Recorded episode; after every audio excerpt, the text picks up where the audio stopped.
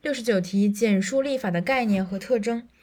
呃，立法的概念，立法又称法的创制、法的创立，是指有立法权的国家机关或经授权的国家机关，依照法定的职能和程序，创制、认可、修改或废止法律和其他规范性法律文件的专门性活动，是掌握国家政权的阶级把自己的意志上升为国家意志的活动。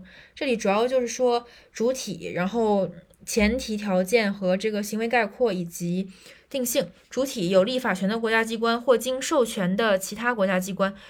前提依照法定的职权和程序，一个是范围，一个是程，一个是内容，一个是程程序。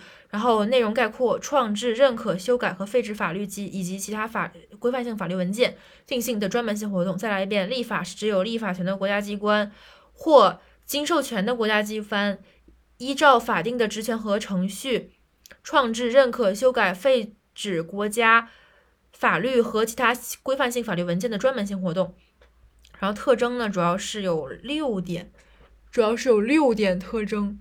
六点特征就是：一、国家；二、主体；三、程序；四、技术；五、综合性；六、目标。一、国家立法是国家的一项专门活动，强调国家。二、主体立法的主体是特定的国家机关，强调主体。三、程序立法是国家机关依照法定的程序进行的活动。四、技术也可以理解为内容，立法是特定国家机关国家机关运用专门技术的活动。五、综合性立法是一项系统性的、多层次性的。综合性法律创制活的活动六目标立法的目标在于产生具有规范性、普遍性、强制性的法律规范，使统治阶级或人民的意志上升为国家意志。这里强调的普遍性、规范性和强制性，类似于法的特征。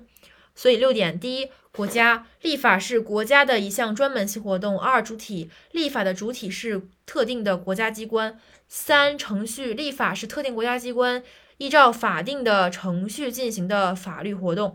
四、技术立法是特定国家机关运用特定的专门技术的活动。五、综合性立法是一项系统性的、有多层次性的综合性法律创制活动。六、目标立法的目标在于产生规范性、普遍性、强制性的法律规范，使统将统治阶级的意志上升为国家的意志。